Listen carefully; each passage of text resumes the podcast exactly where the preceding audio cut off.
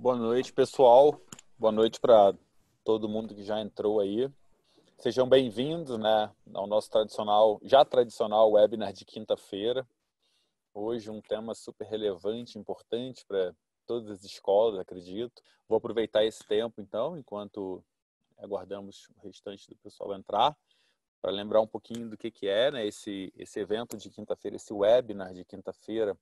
Ele é um webinar que que reúne né, a discussões que estão na agenda das escolas, né, propõe discussões que estão na agenda das escolas aqui no Brasil.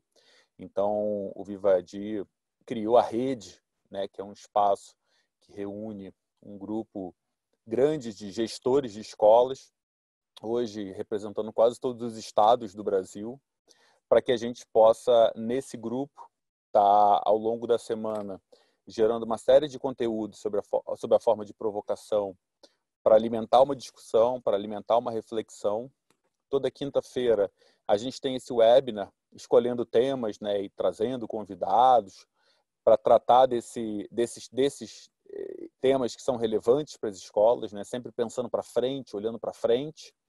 Na terça-feira, a gente seleciona um grupo dos que participaram aqui para uma discussão mais aprofundada. Então, são três ou quatro gestores de escola que a gente escolhe, são convidados para participarem da discussão com o Pablo, comigo, e por vezes também com outros convidados que possamos trazer. Então, é um trabalho mais focado.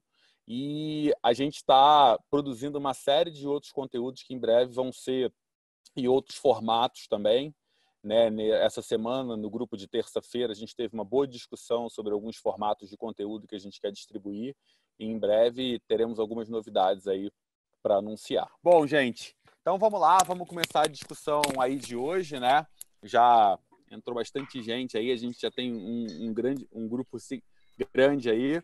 É, a, a discussão de hoje, né? Uma discussão que a gente vem tendo no Vivadi já há muito tempo, né? E antes mesmo da discussão dentro do Vivadi, a Camila tem muita experiência, né? Já nesse assunto e o Pablo fez grande pesquisa também de campo e entrou muito a fundo nesse tema, né? Que é o tema do bilinguismo nas escolas. A gente, os gestores que estão aqui presentes, né? Certamente já se depararam com esse desejo, com esse desafio ou com essa transformação em suas escolas, né?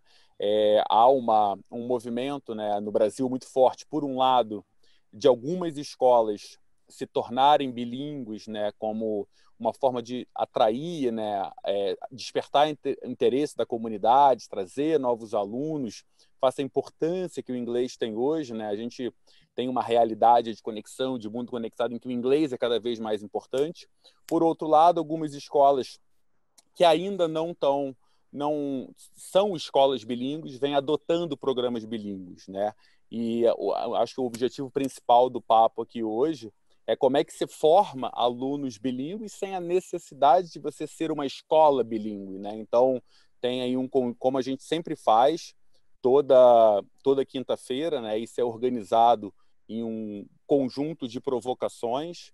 Hoje essas provocações comandadas pelo Pablo, Pablo tem aí tá há muito tempo no mercado de educação também, CEO do Vivadi e vem tocando, puxando essas conversas quintas-feiras e com uma convidada super especial hoje, que é Camila, Camila Tucunduva, que é diretora de conteúdo e de formação no Vivadi, tem uma longa trajetória no inglês, né, uma longa trajetória e hoje vem explorando diversos caminhos aí com, com questão do formação de pessoas bilíngues, né, Camila? Então, vou deixar com você, Pablo, para você começar. A gente vai fazer a seguinte dinâmica: a gente faz um conjunto de provocações, é, paramos mais ou menos no meio, e aí abrimos para as perguntas para que possam ser respondidas, e ao final a gente abre um novo bloco de perguntas, tá? Quem quiser perguntar, fazer perguntas, coloca aqui no chat. Então, você pode colocar aqui no chat ou pode colocar no Q&A que tem aqui, né? Só peço a vocês que se colocarem no chat, marque para todo mundo ver qual é a pergunta, né? Tem a opção de botar para todos, só os panelistas, os panelistas e quem está assistindo também. Então marca para quem está assistindo também ver, tá bem? A gente vai, Pablo, vamos lá. Tá contigo Beleza. a bola. Bom, obrigado. Boa noite. Boa noite, Camila. Boa noite. Boa noite. É, bom, vamos lá. Eu preparei 10 provocações e eu vou fazer uma provocação, vou dar a palavra para Camila e a gente vai, ela vai refletir, vai questionar, vai fazer o que, que ela quiser. É, e, ou a gente vai bater um papo acima da lógica dessa provocação. São 10, então a gente vai, vai investir uns 4 minutos por provocação. Não se trata tanto de aprofundar uma questão, sino de ter um, um overview geral que nos permita entender que está passando, acontecendo com o bilinguismo no Brasil e qual é a abordagem que a gente propõe para esse problema. Cada provocação tem um título, então vou ler o título e depois vou refletir brevemente sobre esse título. O primeiro título diz: As escolas brasileiras não desenvolvem alunos bilíngues porque não compreendem o que é, como é que é o processo pedagógico do bilinguismo. Ponto de partida. A escola brasileira, no geral, e eu acho que um ponto de partida importante para todo mundo reconhecer, não dá certo com o inglês. Dá certo com outras coisas, resolve outros problemas, mas com o inglês está travada. Há algum problema que atravessa todas as escolas, ou a grande maioria das escolas. E, por outro lado, o inglês, a essa altura do campeonato, é um objeto desejável. A grande maioria das escolas desejaria dar certo no inglês. Agora, quando você pergunta para a escola o que acontece, por que você não dá certo, eu acho que a resposta que vem é uma resposta falsa, não intencionalmente falsa. Faz parte da confusão e faz parte do problema.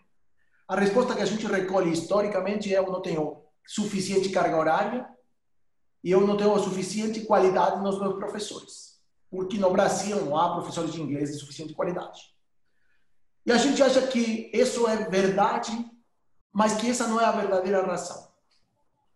Vou fazer uma provocação ainda maior. Nem com mil horas as escolas resolveriam o problema se não resolvem o nó do problema. E o nó do problema é o enfoque pedagógico. A metodologia, a maneira que você ensina uma língua, porém a maneira que você enxerga o problema de ensinar uma língua. É, por isso é, é imprescindível fazer um, um, um reset da coisa. Temos que voltar a configurar o desenho pedagógico do inglês na escola. Se não fazemos isso, a gente se manterá no loop de mais do mesmo. As perguntas que temos que nos fazer é ensinar o quê? Como se ensina inglês? Quais são os objetivos de sala de aula? Como são os processos de aprendizagem? Os modelos, os modelos instrucionais clássicos de sala de aula que dominam a educação brasileira não funcionam com o inglês. E essa é a principal razão pela qual a escola brasileira não dá certo com o inglês. Camila, deixo com você. Uhum. Tá, boa, boa noite para todo mundo. Vejam boas noites aí no bate-papo. Então, boa noite para quem está aqui também. Sejam muito bem-vindos. Obrigada pelo convite, por estar tá aqui. E sim, Pablo, eu acho que a gente tem é, o nosso ponto de olhar aqui é o inglês, mas eu estenderia essa, essa falha das escolas para outros para outras matérias também. Acontece que ninguém questiona né, a forma como história é avaliada, ou matemática é avaliada na escola, ou geografia. Simplesmente tem provas, né, o vestibular testa, então tem nota boa, subentende-se que as crianças sabem disso.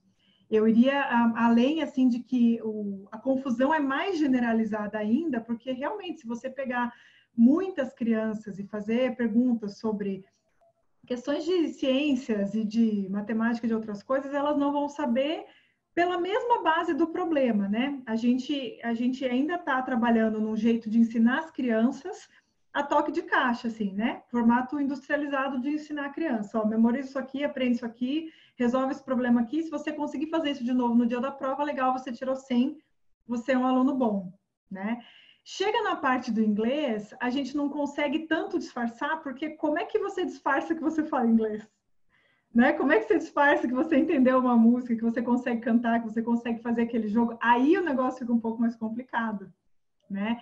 E fora que criou-se uma crença de que inglês não se aprende na escola regular, você tem que ir para o Instituto de Idiomas para aprender isso. Então, assim, tirar isso da cabeça das pessoas, mesmo dos professores das escolas regulares, mesmo da gestão da escola, é muito desafiador né? Porque assim, ah, eu vou fazer isso porque tem que fazer, porque é legal ter esse nome, porque é bacana ter isso, isso na minha escola, mas no fundo do coração da pessoa, ela mesma, né, o próprio gestor, o próprio professor acredita que não, mas aqui é só para meio que tapar o buraco, aqui é só meio para ter, aprender de verdade tem que ser fora. Então, acho que, que a gente chega num momento assim de, de mexer, se a gente for olhar com, com bastante honestidade para dentro, a gente vai encontrar esse tipo de crença na cabeça dos, dos próprios educadores, dos próprios gestores de escola. Legal. Legal. Para que todo mundo saiba, a Camila também passou muitos anos em escola de língua, né? então ela sabe o que recolhe também. O que as escolas entregam como, como expectativa para as pessoas para a escola de línguas. Uhum. Brasil, aliás, é um dos países do mundo, com a China, que mais escolas de língua tem no mundo. E isso fala da escola brasileira e o problema de ensino de línguas. Segunda provocação. Eu vou brincar um pouco com os verbos agora. O bilinguismo não é uma aprendizagem, é uma aquisição. Esse é o título. Então a gente vai ter que trabalhar um pouco nessa semântica, né? Qual é a diferença entre aprender e adquirir? Que nos mostra, que nos pode, que pode estar mostrando essa diferença e que é o que caracteriza e dá sentido a esse gap. Então a gente, por um lado, o ensino, a língua não se ensina e não se aprende. Ou seja, passa por outros processos e tem outras lógicas. Por isso que a gente diz que é um problema para a Vivadim. Porque aquilo que não se ensina e não se aprende é o que a gente chama problema líquido na escola. Tudo que se ensina e se aprende é problema duro na escola. E isso é o problema do sistema de ensino. O sistema de ensino resolve esse problema. O que faz o sistema de ensino com o inglês? Atinge o inglês da mesma maneira que história, geografia e matemática. Ou seja, ensina para que o aluno aprenda. Cadê o resultado? Não há performance em inglês. Ninguém fala inglês, ninguém entende inglês, ninguém se comunica bem em inglês. Então, nosso primeiro movimento é tentar tirar de aí o inglês. O inglês não é mais uma disciplina onde você tem que fazer um processo instrucional de ensinar para que o aluno aprenda. Não se ensina porque não se trata de passar conteúdo. E não se aprende porque não se trata de dar conta são outros os processos, e a gente aos poucos vamos tentar ir nomeando esses processos para conseguir entender por onde pode passar a coisa. O que se adquire não é um processo progressivo, é mais um insight. As coisas aparecem. Parece magia. Parece um processo que não, há, não, não dá evidências de ir se constituindo e em um determinado momento ele surge. A gente sempre tem que voltar à questão da primeira língua. Né? Um ano o menino ouvindo, se manifestando quase por senha, só pela linguagem corporal, e um dia fala a primeira palavra e seis meses depois fala dois mil palavras, ou mil quinhentas palavras. Então há alguma coisa que não é progressiva, não. É absolutamente epifânica. É absolutamente de acontecimento mesmo. E a outra coisa que o Camila já falou é que o inglês só se verifica na prática. Não há outra maneira de você dizer que fala inglês se não é falando inglês. O mesmo que dançar, cara. Ninguém diz que dança bem se não dança bem. E tem que dançar para isso. Não, não adianta fazer provas elípticas, tomar testes é, relativos. Não, põe a criança a falar com você em inglês. E se ele se comunica, ele domina. E se ele não se comunica, ele não domina. Não temos que fazer muita sofisticação avaliativa. A sofisticação tem que ser produtiva, de processo pedagógico. A gente investe mais em avaliação e certificação que em processo de construção pedagógica. Então é ali onde se trava. Tem que ser mais fluido, se manifesta com evidências. E por isso tão fácil dizer que a escola brasileira não dá certo. Porque não há evidências de que dê certo no ensino de inglês. Camila. E é isso mesmo, assim, Paulo. Eu estava pensando, enquanto você falou disso, me veio mais um pensamento sobre, é, que, sobre adquirir, né? Aprender e adquirir. Tudo que a gente adquire vem, fazendo uma, já uma conexão com a nossa ideia aqui da rede, vem junto e muito fortemente com o lado direito, né, do nosso cérebro. Já lembrando que não existe assim uma coisa que funcione só de um lado e só de outro. Uma parte do cérebro abastece a outra. Só que língua, aprender uma nova linguagem, uma nova forma de se comunicar vem muito com emoção, vem com intuição, vem com percepção, vem com você saber ler a cara da pessoa, o tom de voz da pessoa. E como é que você mede a capacidade de uma pessoa interpretar a leitura facial de outra pessoa? Como é que você mede isso? Você mede isso para a hora que eu falei com você e você viu o jeito que eu abri o meu olho mais do que a outra vez, você falou, poxa, acho que a Camila tá, tá brava. Eu acho que a Camila, isso aqui, eu não sei que palavra que ela falou, eu não sei como é que é essa frase aqui que ela falou. Eu só sei que a intenção dela foi X.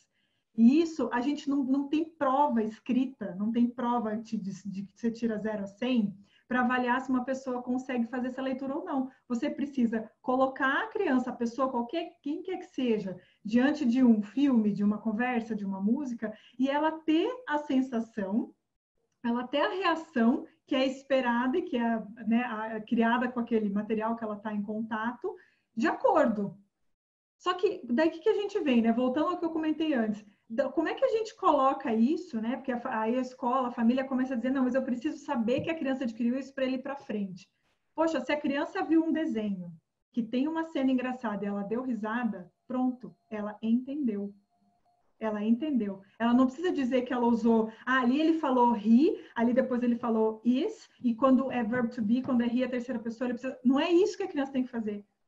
Ela achou legal, ela chorou junto com o negócio, ela fez parecido, ela contou que depois, mesmo na língua dela, ela está começando a realmente ter a língua para ela, para usar na compreensão do que ela faz.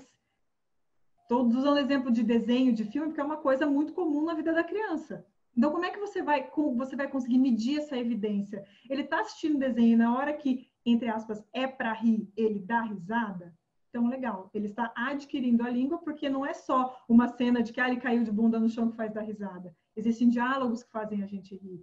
Existe jeito de falar, tom de voz, né, expressões que fazem a gente dar risada. Aí sim que a criança está acionando né, a percepção dela, uma coisa muito mais sutil, muito mais elaborada, que o, o, você adquirir qualquer língua exige, que não tem como você ficar só ensinando inglês da mesma forma lógica sequencial e racional que se ensina todo o resto. Aí que vem a grande falha, né, de todo, de toda a comunidade, de todo mundo que está envolvido nesse processo de aquisição do inglês, tanto de famílias, quanto de escolas, quanto de professores, quanto de material didático, que ensina, que, que insiste em ensinar de um jeito que não é a forma como o cérebro humano aprende aquilo. E aí a gente volta, né, ficando aquele aquela rodinha lá do, do rato, né? Que fica tentando, tentando, tentando, tem boa intenção, material novo, uma figura nova, não sei o que lá, um software diferente, e acaba caindo no mesmo lugar. Porque a gente não se entrega, né? A gente não se entrega para esse lado. As emoções são muito é, desvalorizadas, elas são subestimadas. Ninguém, quando você, quando você fala muito de emoção, você fala de sensação, você fala disso, automaticamente as pessoas já te diminuem. Né? Não digo assim, você, as pessoas já te diminuem. Tudo que é ciência, tudo que é provado, tudo que tem um mais um dá dois, nossa, que legal, isso tem valor. Né? Tudo que vem com cunho emocional é desvalorizado. E aí entra a parte do inglês, né? Que, poxa, por que, que o inglês tem menos, menos ênfase nas escolas? Por que, que ele é menos, aparece menos, embora todo mundo acredite? Não, se eu perguntar para qualquer pessoa, ninguém vai te dizer que não é importante. Né? Agora, não, primeiro tem que ter tal coisa, isso aqui fica para depois. Beleza, Camila, obrigado. Terceira provocação. A escola brasileira falha fundamentalmente no primeiro trecho do processo de aquisição de uma segunda língua. Eu vou mostrar cinco falhas que a escola brasileira faz no primeiro trecho. No momento que o menino está iniciando seu relacionamento com a língua e o, o primeiro trecho de, do processo pedagógico. Primeira questão, o processo de aquisição de uma língua tem uma ordem lógica inalterável. Ouvir, falar, ler, escrever. Impossível alterar essa ordem. Ninguém escreve antes de falar e ninguém fala antes de ter ouvido. Criança surda não fala, a gente já sabe disso, tem que passar por um processo especial. Sin embargo, pese a isso, a escola às vezes altera isso e traz a escrita para frente de uma maneira que esquece os processos fundacionais, os alicerces de qualquer escritura e leitura eficiente, que é o caudal oral da pessoa. Então, primeira falha, temos que nos focar no primeiro trecho em ouvir e falar. Esqueça ler e escrever até o menino não ter um caudal de conversa ou de, de desenvolvimento oral, ou pelo menos de relacionamento com a realidade da língua. Qualquer alteração trava o que vem depois. Segunda falha. Faz, é, é imprescindível que o menino é, deseje querer falar em inglês. A gente lançou uma provocação na rede que dizia: nenhum menino quer aprender inglês, mas todos eles querem falar em inglês. Então a escola tem que encontrar uma maneira de mostrar para o menino que o inglês, por um lado, é lindo para ele, é útil para ele, e por outro lado, não é difícil, não. É possível para ele. Construção de um laço emocional positivo que faça com que esse processo seja significativo para ele. E aqui entra um grande problema de escolarização. A escola não tem, a escola, a comunidade, a escolarização como cultura, não tem paciência curricular. Então, não dá você dizer, vou, vou dedicar três meses a construir o laço emocional das crianças com a língua. Parece que você não faz nada. O professor conta que vai três meses a tentar que o menino adore o inglês e o pai acha que você não está trabalhando. Então, como o professor acha que não está trabalhando, vai para o livro e faz as cores ou as frutas. E aí parece que trabalha. A gente vai ter que investir, por isso o Vivadinho insiste com a pedagogia da paciência, no primeiro trecho, em coisas que aparentemente não são trabalho.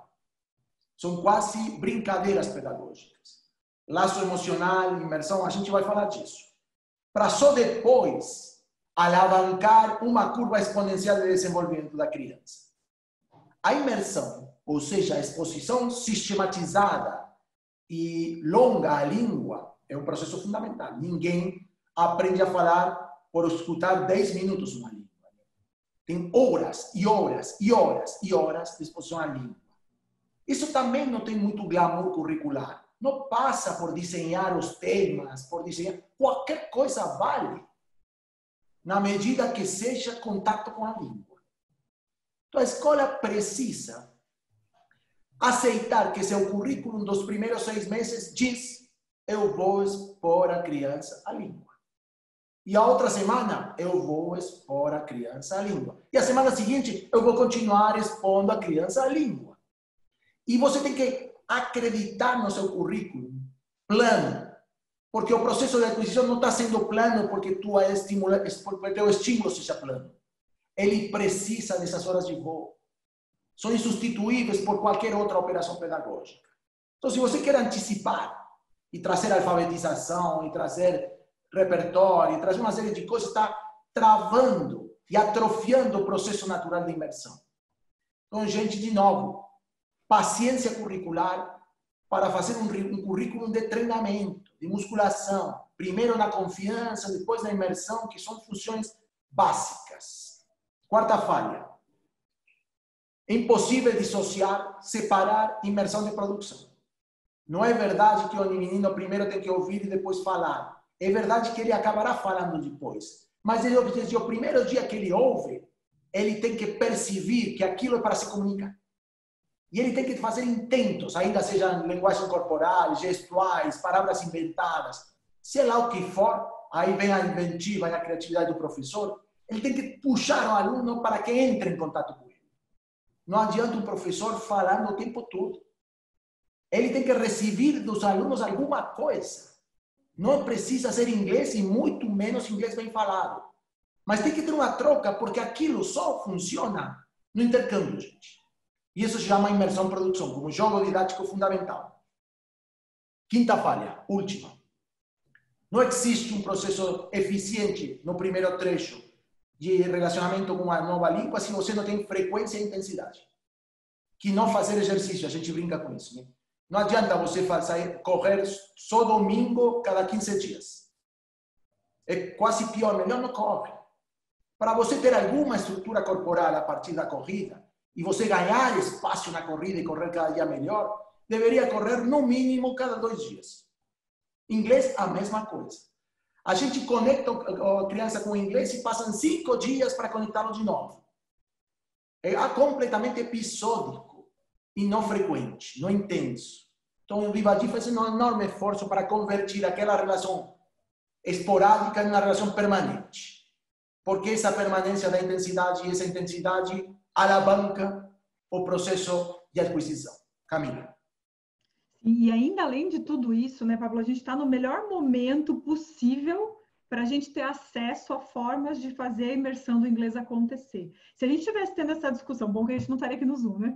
40, 30 anos atrás, a gente teria que, poxa, mas da onde que eu vou tirar essas músicas? Da onde que eu vou tirar essas coisas? Gente, hoje está gratuito em tudo quanto é canto, existe jeito de você colocar o inglês na tua vida, né? De todas as maneiras possíveis e tudo conta.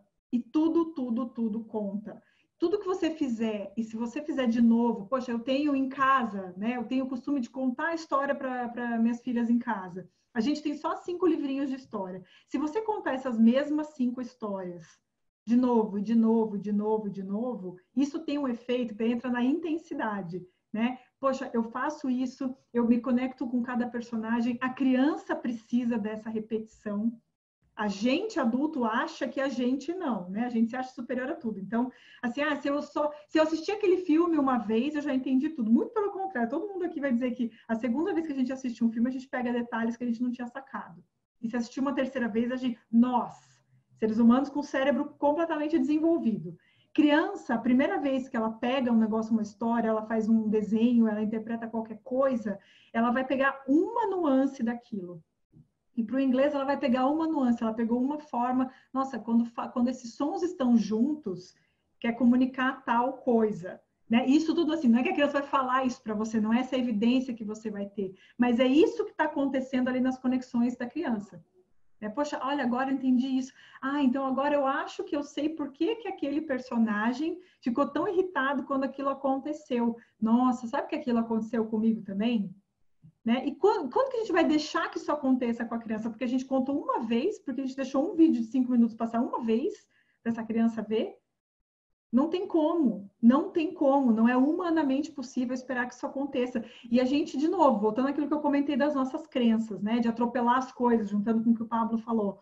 É, eu posso sim, na minha primeira aula, forçar as minhas crianças a escrever uma palavra em inglês né? Tem uma turma, vamos supor, de, sei lá, seis, sete anos, e a gente vai voltar todo mundo para casa com uma, uma folha, com uma palavra lá que eu escrevi. Que legal. O que, que significou para a criança? Bosta nenhuma. Significou nada. Só que, poxa, para todo mundo eu mostrei que eu fiz. Agora, se eu peguei essa palavra dentro de vários contextos diferentes, várias exposições diferentes, aquilo realmente entrou na criança. Com fluidez, né? Usando, usando o jogo de palavras que o Pablo usou agora há pouco, de tudo que a gente precisa forçar, precisa né, colocar dentro, da, fica difícil. Quando vem com fluidez para a criança, a criança realmente adquire dela, poxa, agora eu sei quando é que usa isso aqui, eu sei para que, que serve isso aqui. Então, a hora que eu quiser, num contexto que me surgir essa história, eu posso usar à vontade. Né? E não é mais aquilo, ah, eu fiz, o que, que significa? Sei lá, professora que mandou a gente passa um, um, nível muito mais profundo de realmente a criança ser dona do que ela do que ela escolheu absorver da sua aula daquele momento e é muita prepotência nossa né de pais e de professores de todo mundo dizer o que a gente quer que a criança absorva eu quero que você entenda isso eu lembro muito assim de quando eu era criança tinha aquelas provas de interpretação de texto eu sempre me ferrava porque eu sempre interpretava diferente Aí a professora, não, é isso que você tem que entender. Olha, olha o cúmulo. E a gente faz a mesma coisa com o inglês. Não, é isso que é importante você lembrar. Lembra disso aqui, ó. É, é só isso aqui. O resto, o que você achou, que emoção que isso trouxe para você, que sentimento que alavancou em você, que conexões você fez com outras coisas da sua vida aqui, não me interessa. Eu quero que você memorize isso aqui, ó. Faz isso aqui, mostra isso aqui, que isso aqui tá bom. Quando a gente olha nessa perspectiva, olha que absurdo onde a gente se baseia para colocar, para montar as nossas aulas, para montar a forma como a gente vai colocar o inglês na vida da criança, né? Parece até bizarro a gente, a gente olhar desse jeito, mas é o que acontece. Ótimo, Camila. Quarta provocação, a mais curta de todas as que eu vou fazer, mas eu senti necessidade de fazer. O título diz assim: O debate sobre bilinguismo é uma lama. Eu acho que o, o debate no Brasil sobre que é bilíngue, que não é bilíngue, se uma escola é bilíngue, não é bilíngue, está carregada de tecnicismos que não ajudam praticamente ninguém.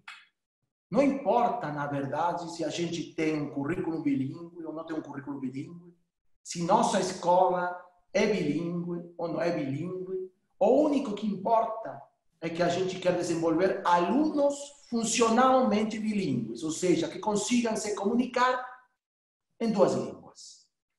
Qualquer outra coisa que nos leve a travar em tecnicismos é uma armadilha, gente. Fujam de ali. Não entrem nesse problema. Não se trata desse desafio. Mal, se quiser, pode entrar no, no papo. Legal. Obrigado, Pablo. É, vamos trazer algumas perguntas aqui para discussão, pode ser? Manda ver. É, eu vou, vou começar aqui pela, pela Escola Lápis de Cor, né? Desculpa, eu não, eu não gravei o nome ainda de quem é, e está só identificado como Escola Lápis de Cor, que ela fala acredito muito no foco da concepção, mas a falta de profissionais é latente. Um exemplo, fizemos uma seleção para professores bilíngues, tivemos 136 interessados, selecionamos 30 na análise de currículos. Vieram para a seleção presencial 10. Destes, apenas dois realmente falavam inglês. Estamos investindo nos últimos três anos em nossos professores regentes, como curso de inglês na escola, mas também é complicado. É, eu acho que esse, e depois a Patrícia Albert é, comentou que os professores da escola dela são excelentes, mas não têm formação em letras ou pedagogia. Eles têm nível de terceiro grau, mas são muito bons porque a formação deles no inglês foi de forma não convencional. Então, eu acho que tem uma, uma, uma discussão aí interessante, que é essa discussão sobre o formar né, essa estrutura necessária para que isso tudo que está sendo dito aqui possa acontecer, né? E, e, parte fundamental dessa estrutura é, é, a seleção do professor que vai fazer acontecer. Então, acho que essas duas perguntas aí servem para puxar esse assunto e a gente se depara bastante com isso também, né? Então, começa. Pode ser pelo Pablo, você começa, depois Camila. Eu, eu começo pelo, pelo debate com os professores, depois eu entrego a palavra para você, Camila. Olha, é, eu vou fazer algumas reflexões, alguma com um tom um pouco mais conciliador, outra com um tom um pouco mais provocador. É, é verdade, é uma obviedade que quanto melhor seja o professor que a gente tem, mais probabilidade de um processo sucedido a gente terá. Eu não vou negar uma, uma evidência. Mas eu faria uma decorrência disso. Não necessariamente o sucesso do processo está garantido por um bom professor. Primeira reflexão. Segunda reflexão. O que quer dizer um bom professor de inglês? Habitualmente, a gente tem modelos na cabeça muito, é, muito centralizados no professor, muito centro-professorais.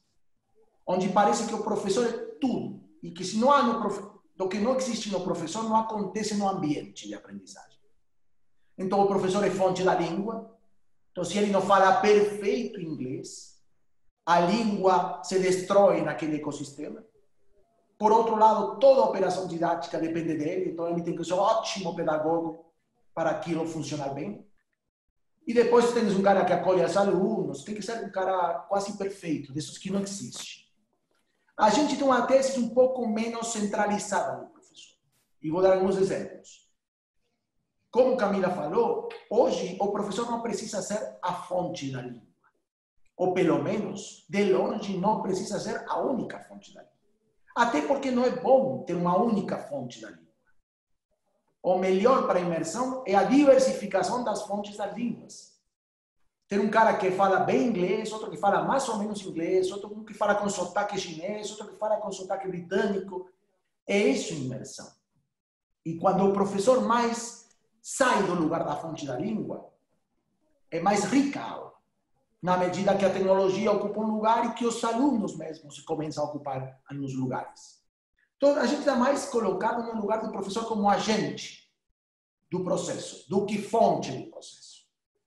Que se chama muitas vezes em pedagogia facilitador, né? É um cara que provoca os processos pedagógicos. E aí, que fale ou não fale muito bem inglês, começa a não ser decisivo. E melhor ainda se o cara não tem cultura escolar. Porque quanto a gente falou até aqui de que um dos movimentos fundamentais, fundamentais é desescolarizar o ensino de inglês. Então, talvez seja a hora de, de acreditar em outros perfis de professores que na estética escolar não é um grande professor, mas no funcionamento de um modelo como a gente está falando, pode ser um excelente agente de processos de aquisição de língua. Camila. E além disso também, né, Pablo, a gente tem é, a questão que a gente começou a dizer do, da, o Brasil tem um monte de escola de inglês e a gente vê todos os dados e pesquisas que a população não é fluente, né? A gente tem menos de 1% da população que realmente é fluente. Isso contam os professores. Né? Dentro desse 1%, a maioria não é professor de inglês.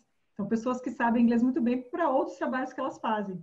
A boa notícia disso tudo é que o mesmo processo de aprendizagem que a gente está falando até agora para as crianças acontece com, a, acontece com a gente. O nosso cérebro é feito da mesma matéria do cérebro das crianças. Então, um professor, no meu ponto de vista, como é que a gente, a gente avalia um professor sendo, poxa, o cara é professor mesmo, né? Nasceu para ser isso. Você tem que ser curioso, você tem que ser interessado. Né? Então, assim, como que como que qualquer matéria, qualquer coisa que você ensine, você não é apaixonado por aquilo? E eu, do mesmo jeito, professor, poxa, eu preciso de professores na minha escola, não tem professor fluente que seja bilíngue, sei lá. Beleza, vou chamar a galera que ama o inglês, que tem interesse, e esse professor, por entender que o que ele precisa dar para a criança é a imersão no inglês, ele precisa viver isso. Ele precisa viver isso. Ele precisa colocar na vida dele o inglês presente a todo momento.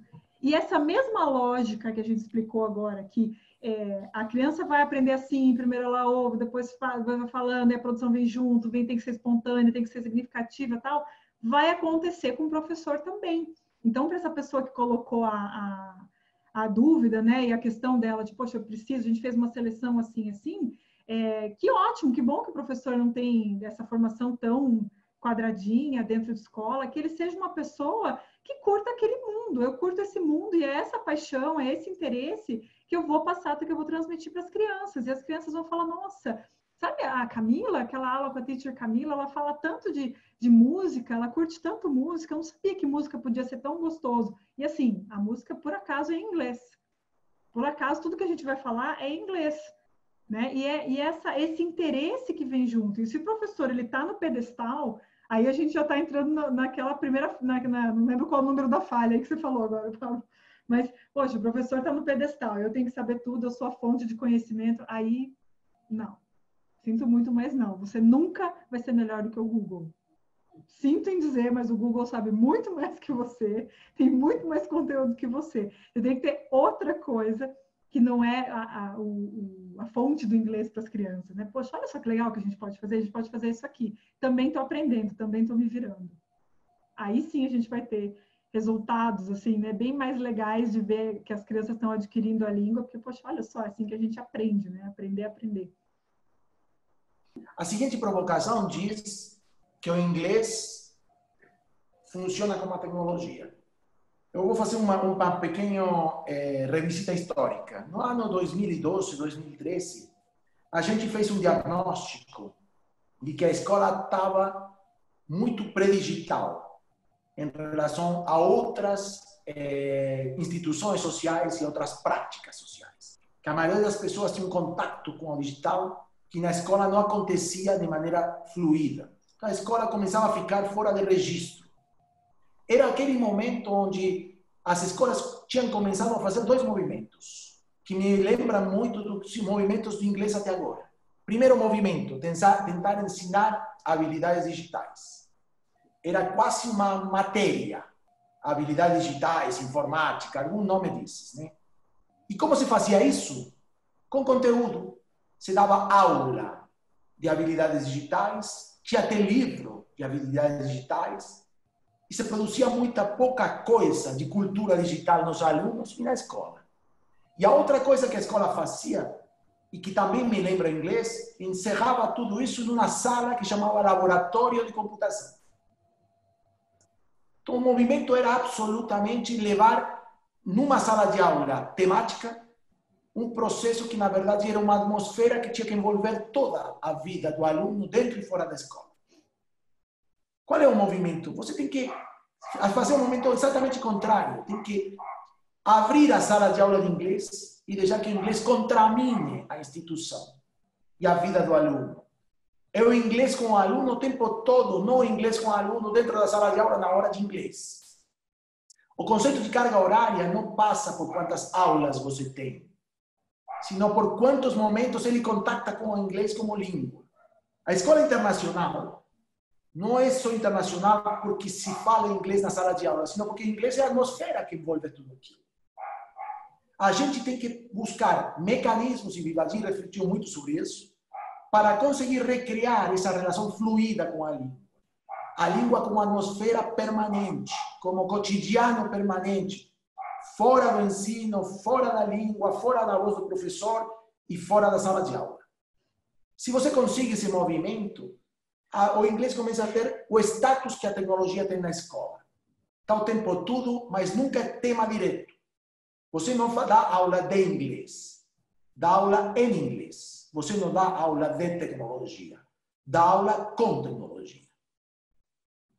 Camila. E é engraçado, né? Assim, você pensar que quem, quem sabe usar bem, quem sabe operar bem um computador, usar os programas, né? Usar bem até celular mesmo, são as pessoas que botam a mão na massa para usar. Não é a pessoa que leu o manual e fez um curso, né? E tem uma certificação de como usar tal coisa. Eu até é, lembro assim que eu fiz um curso de Excel né, para aprender a usar, fazer tabelas e tudo mais, legal, aprendi algumas coisas ali, mas quando que o negócio virou verdade? Quando eu sentei na frente do, do negócio, comecei a fazer as planilhas e errar e acertar e usar a minha intuição, né, de que aquilo é simplesmente um ferramentário para fazer o que eu quero fazer. Né? Então é a mesma é a mesma conexão. Poxa, quando que a criança vai realmente botar o inglês para funcionar? Quando ela precisar dele. Quando ela entender que, poxa, eu posso usar inglês para isso, para aquilo, e vou começar a colocar na minha vida. Aí sim, aí fica até fácil, né? Aí a gente começa a, a falar, poxa, que delícia, né? Tão tranquilo, tão de boa, dar aula de inglês, sim, realmente. Porque é a vida, né? A vida em inglês, e não ensinar aquela matéria, aquelas páginas, né? Ouça bem, Pater Noster que está em caelos, santificetur nomen tuum. Eu não sei falar latim, mas só lembro essa frase, que a escola me ensinou 50 mil milhões de vezes até que eu aprendi a frase, mas nunca consegui sair da frase. Não passa pela insistência da retenção das cores em inglês, das frutas em inglês, dos animais em inglês. Temos muitíssimos alunos que conhecem as cores em inglês, as frutas em inglês, os animais em inglês e não falam nenhuma frase comunicacional eficiente em inglês. Nova, nova provocação. Territórios formativos, ambientes de desenvolvimento. O que a gente diz do Vivadi é que não adianta só você trabalhar reenfocando o que acontece em sala de aula. É verdade que a sala de aula é a, é a âncora, é o cérebro do processo. E ali se definem as linhas, matrizes do trabalho, por isso a sala de aula é o professor, é um ponto fundamental da constituição dos processos. Mas eles não se materializam em sala de aula. Eles precisam outros ambientes para se materializar. Então, por isso, o Vivadi vem fazendo um trabalho do que chama ativação de territórios complementares. Ou seja, espaços e tempos onde os alunos consigam se conectar com o inglês sem a presença do professor, mas a partir de um direcionamento que o professor lidera. E a gente mapeou essencialmente dois no nosso programa, dois territórios complementares que toda escola tem e que toda escola pode ativar em favor do desenvolvimento do, da aquisição de inglês. O primeiro, que a gente vem trabalhando há um ano, né, e coronavírus agora trouxe isso com um protagonismo enorme, é o espaço em casa. Não se trata de fazer tarefa de casa, que um controle que o professor faz remoto em casa do que o aluno faz. Se trata de criar em casa um ambiente onde o aluno consiga ter contato com a língua da maneira menos escolarizada possível. Por isso a gente não avalia nada, não tem, não tem que ter registro do que faz. O que a gente precisa é simplesmente o que o menino em casa ganhando horas de voo, convivendo com a língua de maneira natural. Ele não tem que sentir que está fazendo tarefa de casa, nem de fato tem que saber, e muito menos fazer tarefa para papai, para papai ou mamãe.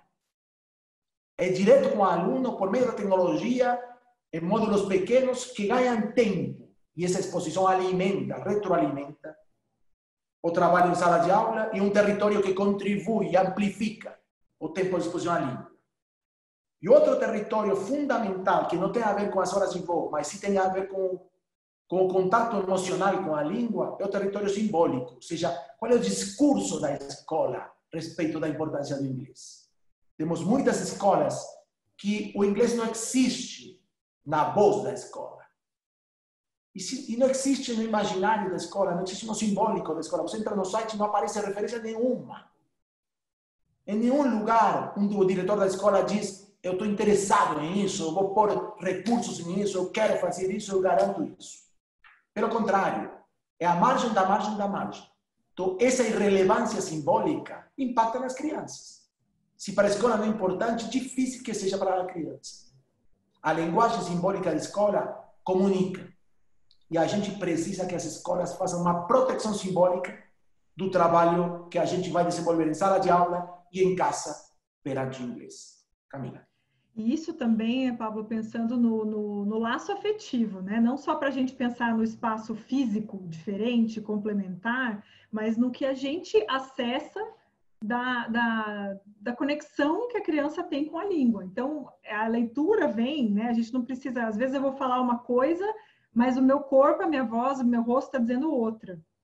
E é essa justamente isso. Poxa, na minha escola não tem nada de inglês, tem aquela uma aula ali de meia hora, de 40 minutos e acabou né, e feita de qualquer jeito, e eu vejo que todas as vezes que precisa substituir alguma coisa, pega aula do inglês, não vejo mais nada de inglês acontecendo, não tem na hora do intervalo, ou na hora do lanche, ou na festa do Dia das Mães, não tem. A gente não precisa, a criança não precisa dizer, a gente não precisa dizer para ela, ela entende. Poxa, isso não aparece, portanto, não deve ser importante. Né? Na minha casa, com a minha família, ninguém nunca mostra isso. Não deve fazer falta né? Não deve ser importante. Para que que eu vou gastar o meu tempo, né, fazendo isso? Então, para a gente ir para esses outros ambientes, é para a gente mostrar para as crianças que simplesmente está aqui, né? A água está aqui, o ar está aqui, cadeiras estão aqui. Às vezes a gente usa, assim, ninguém questiona, né? Por que, que na mesa do lanche da escola tem mesa cadeira para todo mundo sentar? Tá? Ninguém questiona, simplesmente é assim, né? É assim que a gente come. Agora tem, por que, que tem uma pia antes para todo mundo lavar a mão?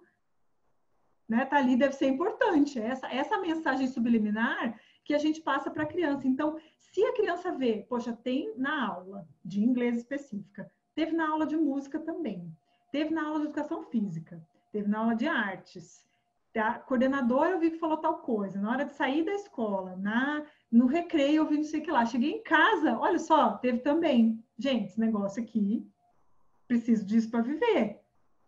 Né? Então, já, as barreiras que podem, que poderiam ter sido construídas, já nem vão ser construídas, porque a gente pegou pela, pela parte física, a gente teve impacto no, no, no emocional. E aí por aí, né, Pablo, da gente colocar a família junto, da gente colocar todo mundo junto para mandar a mesma mensagem, né? É mesmo. É mesmo. Bom, vamos lá, 10 minutinhos finais, Mal. Eu vou fazer uma provocação agora, pode você abrir depois para perguntas e fechamos depois, pode ser? Tá bom, combinado. Beleza, vamos lá. Quando a gente enxerga um processo de aquisição de, de, de uma segunda língua, para o caso inglês, a gente percebe que esse processo não é completamente linear e constante. Que ele tem algumas inflexões. E que se ele vai bem, ele é relativamente plano no início, porque ele é muito silencioso no início. E quando funciona bem, depois ele vira exponencial ainda com uma carga horária similar e com uma estratégia de, de, de, de trabalho mais ou menos similar. Por que acontece isso? Há uma variável que para nós é fundamental, que a gente chama a passagem do forçado ao espontâneo ou da oferta à demanda.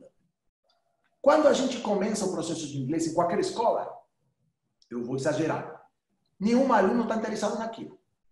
É pura oferta ou nenhum aluno tem espontaneidade com aquilo. É a escola fazendo acontecer, com aquela força institucional da escola e aquela intensidade de fazer acontecer o que ela acredita. Esse é o cenário.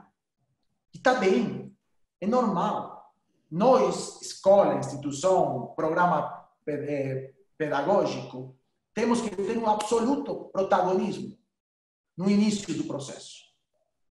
E temos que ter a intensidade e a vitalidade que os alunos não têm e que as famílias não têm. Temos que acordar a todo mundo, temos que ativar a tudo. Isso está tudo bem. A gente aceita isso por isso, é tanto esforço de colar um programa. Porque você tem que fazer um processo de ativação com energia puramente centralizada no agente educador. Não estou criticando isso, pelo contrário, estou reforçando isso. Qual é o problema? Quando isso se cronifica. Quando esse esquema não, se, não muda nunca, quando a autonomia não chega jamais, quando a espontaneidade do outro lado não vem, quando a demanda do outro lado não vem. Então vira um esforço hercúleo sem sentido.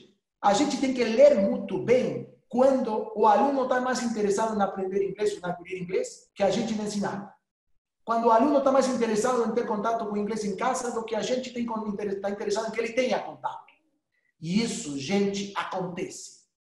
Há um momento que o aluno sente que ele pode com o inglês e vai fazer videogame em inglês, e vai ouvir música em inglês, e vai fazer amizade em inglês. E ele vai fazer muito mais do que você precisa que ele faça. Mas a gente tem que monitorar esse momento, porque esse é o ponto de inflexão da curva que leva ao exponencial. Quando eles ganham carga horária por vontade própria, esqueça do problema. Aí você não conseguirá não fazer bilíngue aos alunos. Mas se não chegamos lá, nunca conseguiremos. Então, sejam conscientes, há um esforço sistemático de puxar todo o aparelho da nossa, da nossa responsabilidade, pura, de, pura oferta. Mas haverá um momento que a demanda vai nos relaxar e a gente vai trabalhar sob demanda porque a energia vem de fora para dentro. Mas a gente tem que fazer o, tra o trabalho de, de casa. E esse trabalho de casa passa por algumas noções básicas que permitem construir a demanda do outro lado. E é isso que o Vivadi insiste tanto. E mais um adendo, assim, para você, antes do, do Maurício abrir para o pessoal é, para falar de alguma outra pergunta, para a gente gerar essa espontaneidade, essa autonomia nas crianças, a gente precisa permitir que elas errem, que elas se sintam à vontade para errar. Né? E eu sempre digo assim, que ela que erre muito, quer dizer que estão tentando muito. Né? Então, juntando com a nossa conversa aqui, ah, do professor não saber tanto, poxa, como é que a gente ensina para uma criança que ela pode errar?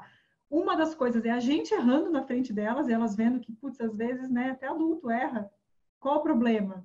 Né? Não é, não tem problema nenhum. E se a gente está lá numa, numa vivência, numa experiência em inglês, e a criança tenta falar alguma coisa, tenta dizer o que é, né? Assim, a gente não. A questão não é, ah, não, não é isso que quis dizer, não é isso que é em português, não é essa tradução, ou não é tal coisa que é para fazer. Deixar isso acontecer e colher todo o lado positivo dessa abertura.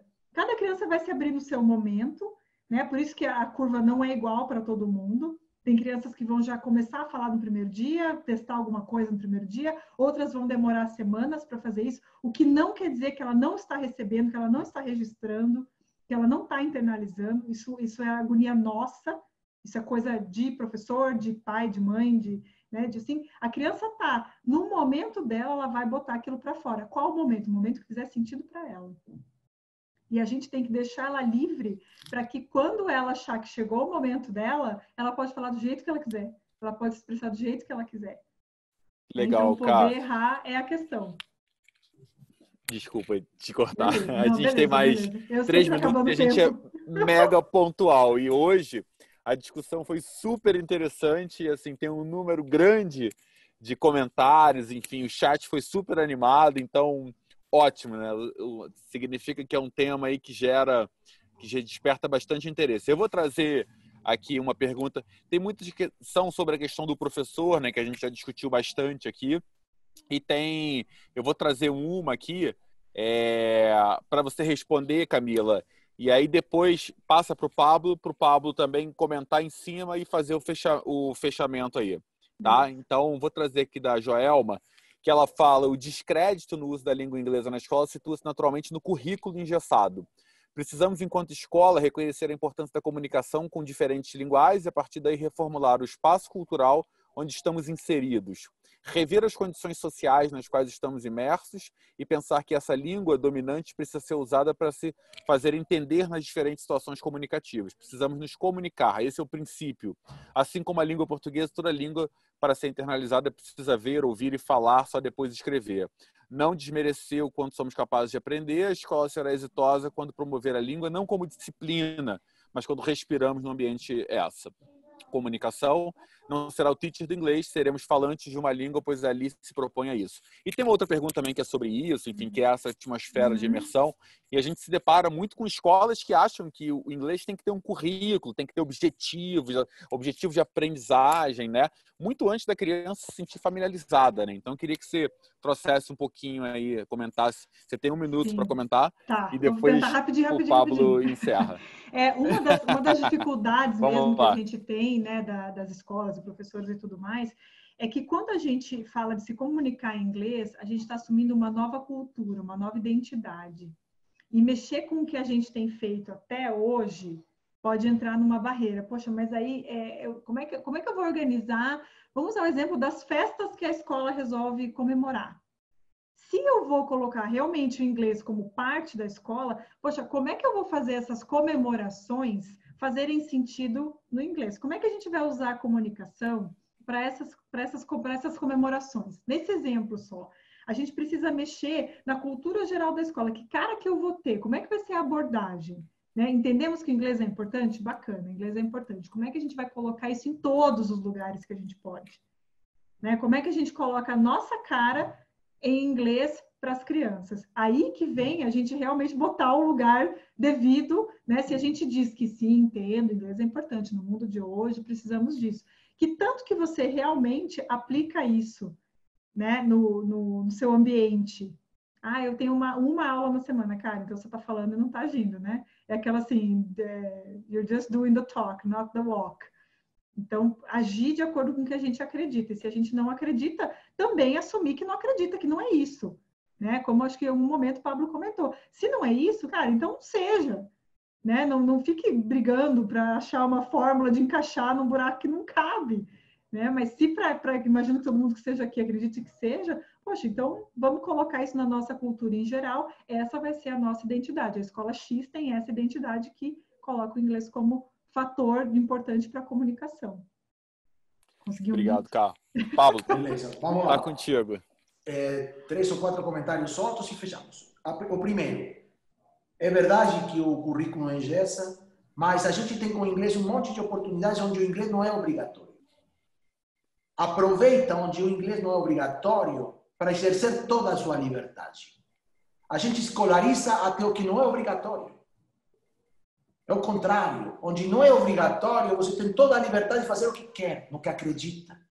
E a gente precisa desescolarizar a língua para poder dar sentido depois ao currículo. Por isso, o ensino infantil e as primeiras, eh, as idades mais jovens das crianças é uma grande oportunidade. Segunda questão, a gente vai pegar os comentários que vocês fizeram e vamos gravar um vídeo daqui a pouco pendurando na rede para tentar conversar com esses comentários que não foram tomados agora no, no tempo que dá o webinar. Ponto final, vou fazer a última reflexão. A gente acredita que a, o nó da língua, o coração da língua, não são as palavras. Por isso, o vocabulário não é o ativo principal. Ninguém fala porque tem palavras. A língua é um, um negócio, um movimento bem mais complexo, onde há, há sinapses entre palavras é mais importante que as palavras mesmas. Por isso, a estratégia de vocabulário, que é uma estratégia super habitual na escola, não funciona. Ninguém, volto a dizer, se comunica porque acumula palavras. Se comunica aquele que consiga conectar as palavras com efeitos de sentido. Porque o sentido também não depende das palavras. Quando você compreende uma coisa, não a compreende porque você conhece as palavras. Quantas vezes a gente lê coisas que compreende e desconhece alguma palavra lá dentro. O sentido é contextual, gente. E é contextual de fora para dentro.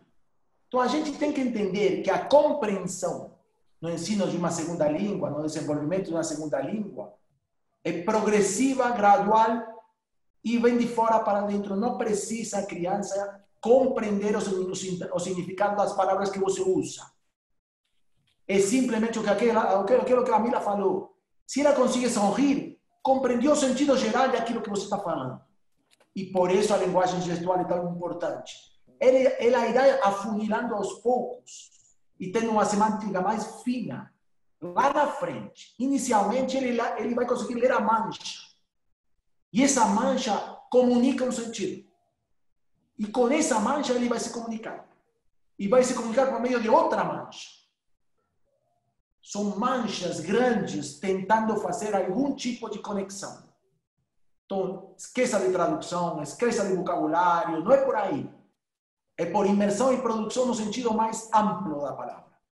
Não vou aprofundar agora, mas é importante deixar isso claro. Fecho assim. Lembrem todos que o inglês é um programa do Vivaji, dentro de um ecossistema de programas de Vivaji, onde cada um tem sua abordagem e sua problemática específica, que a gente falou muitas coisas específicas no inglês. Mas a gente falou de algumas outras coisas que não são específicas do inglês. Que são específicas do Vivaji, mas não de inglês. E que vocês vão encontrar quando a gente aborde outras problemáticas que nossos programas abordam.